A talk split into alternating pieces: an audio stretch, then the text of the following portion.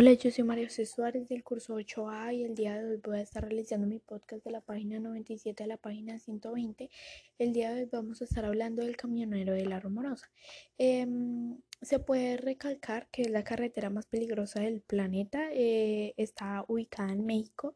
Em, es la famosa ruta que cruza desde la Sierra de Juárez en la península de Baja California. Eh, esta está llena de curvas, eh, algunas de ellas son muy pronunciadas y sinuosas, eh, pero si hay algo por lo que la rumorosa es conocida es por una leyenda mágica que tiene como protagonista a un camionero. la rumorosa consta de 20 kilómetros de curvas y pendientes empinadas. Esta carretera es perfectamente que podría ser parte de uno de los postales más hermosos del planeta eh, es un paso de montaña que alcanza los 1231 metros de altura sobre el nivel del mar, em, pero al caer de noche todo cambia, esa ruta es más oscura que las sombras nocturnas y si eso se le suma a las curvas pronunciadas que se repiten una, una y otra vez a lo largo del sendero, se puede concluir que se está frente a una especie de trampa mortal. Eh, tiempo atrás, un joven mexicano llamado Eric, eh, unos 30 años más o menos, conducía por la carretera y estaba tan desolada que parecía que en los alrededores no había vía. Eh, solo negrura, frío y un profundo silencio cuando de repente el conductor divisó a un costado de la ruta a un joven que se le apareció de la nada, parecía estar pidiendo ayuda. El joven, bastante alarmado ante esa inesperada aparición, detuvo su coche al costado del camino y salió a ver qué le ocurría a aquel muchacho. Eric vio al sujeto gracias al rojizo resplandor de las luces traseras y era un hombre de mediana edad que se encontraba lastimado con heridas, en el rostro y en extremidades y un charco de sangre que empapaba su luz. Eric le preguntó si estaba bien y el herido le respondió, sí, sí, sí, no se preocupe, estoy bien. Yo creo que me quedé dormido y no miré la curva y señaló hacia el sitio desde donde venía el humo. Se ve muy mal, mejor súbase en mi auto si lo llevo a un hospital. El accidentado se veía nervioso, pero como si algo le preocupara, puso una mano sobre el hombro del muchacho, una mano sobre cuyo gélico tacto le transmitió a Eric el frío sentido al estar tanto rato al intemperie.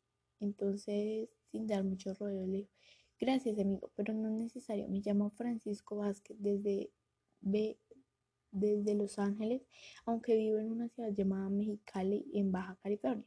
Ya reporté el accidente y, pronto vendrán los de la compañía de seguros. Debo quedarme hasta que llegue. Si no, el seguro no cubrirá los daños. ¿Me entiende, verdad? Entiendo, pero si gusta me quedo aquí con usted hasta que lleguen los del seguro. Al escucharlo, Francisco se puso serio y le realizó un pedido bastante extraño. La verdad, lo que en realidad necesito en este momento es un gran favor. Mi mujer está a punto de dar a luz y está esperándome. Ah, una puntada de dolor en el abdomen lo obligó a detenerse, respirar hondo y luego proseguir. Mi hijo nacerá esta semana. El problema es que hoy no voy a poder llegar a mi casa. Entonces Francisco le abrió el morral que colgaba de su cuello y extrajo de él una pequeña caja de madera y luego continuó. Le pido que me haga el favor de llevarle esto a mi esposo. Se llama Carlos.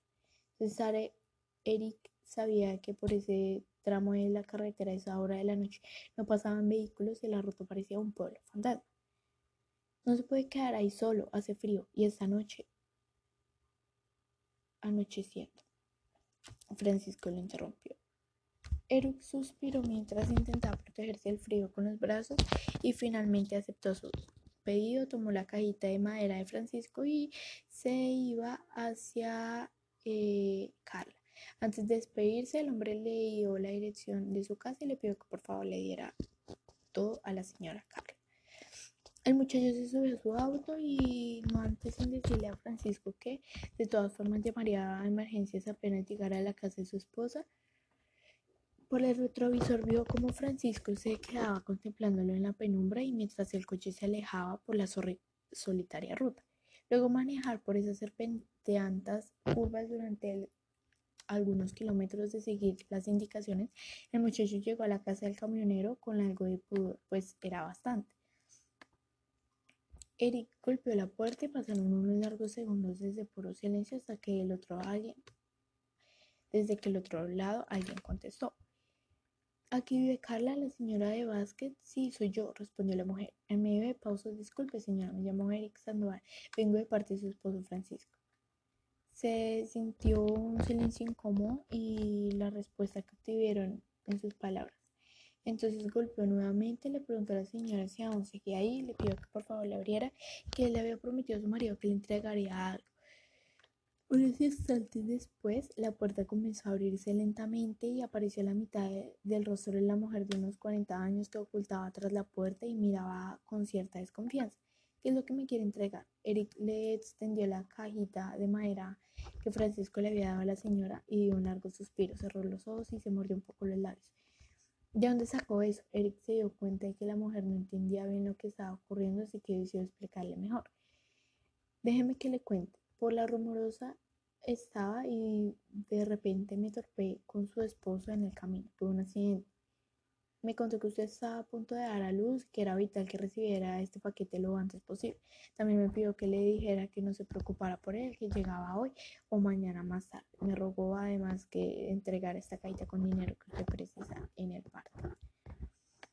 Luego de escucharlo, la señora terminó de abrir la puerta y dio un paso hacia adelante. Quedó perplejo al darse cuenta de que no, no estaba embarazada. El muchacho la miró con detenimiento y percibió que sus ojos estaban vidriosos luchando por contener un llanto que trepaba por su garganta. ¿Pero qué clase de broma es esta? ¿Quién es usted? ¿Qué gana con decirme todo eso? Eric se dio atónito ante las preguntas de Carla y le reiteró que él estaba allí únicamente porque su marido se lo había rogado.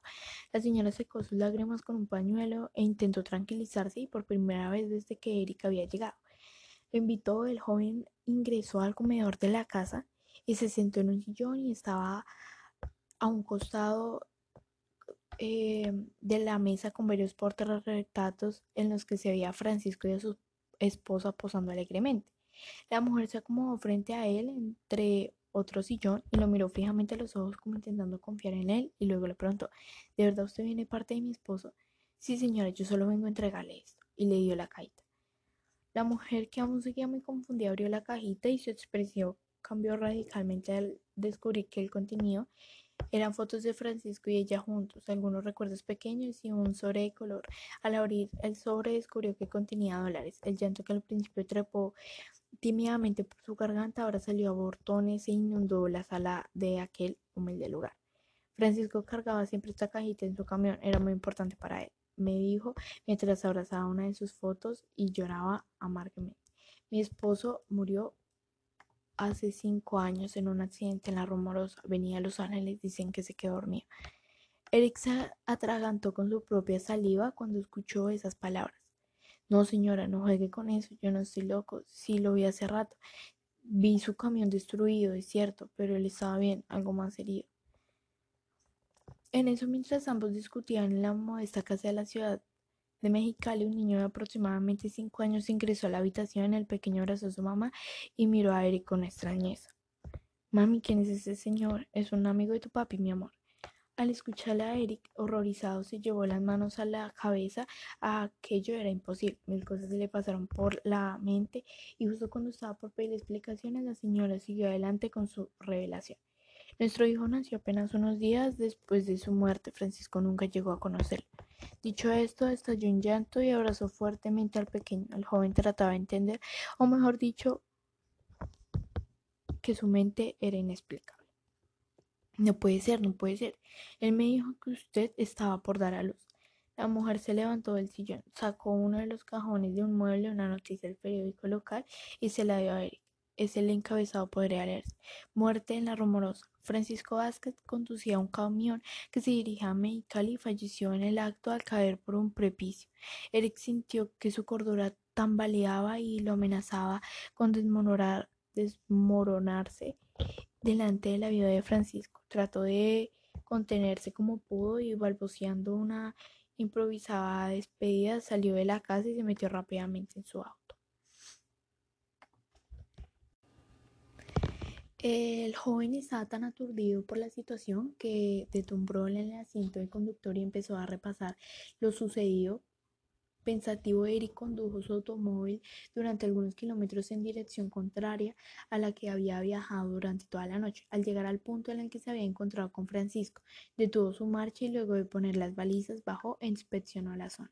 Allí pudo comprobar aquello que en una primera instancia parecía imposible. No había humo ni camión accidentado, ni mucho menos una persona ensangrentada pidiendo ayuda. Si venir estaba sorprendido y ahora experimentaba cierta paz, pues sentía que había hecho lo correcto, sabía que de alguna extraña manera había ayudado a un alma en pena que vagaba errante en nuestro mundo y presa de su propio sufrimiento. El muchacho decidió quedarse unos segundos en silencio, cobijado por el frío solitario en la rumorosa, y de repente comenzó a sentirse incómodo, volteó una y otra vez, mirando en todas las direcciones posibles, y entonces se sorprendió al ver cómo súbitamente aparecía de la nada una vez más la silueta de un hombre que lo miraba fijamente en la semioscuridad nocturna. Eric reconoció de inmediato el rostro del hombre, era Francisco que le sonreía y le daba las gracias. El, joven se quedó petrificado mirando a los ojos a ese hombre que desde el más allá lo contemplaba agradecido. Y un par de segundos después, esa visión imposible fue cortada por un camión que pasó por la ruta entre medio de los dos, cuando Eric volvió a buscar con sus ojos el fantasma de Francisco. El joven estaba tan aturdido por la situación que estaba bastante sorprendido. Existen de sus contenidos y algunos de ellos sumamente gráficos. Pueden herir gravemente la sensibilidad de las personas.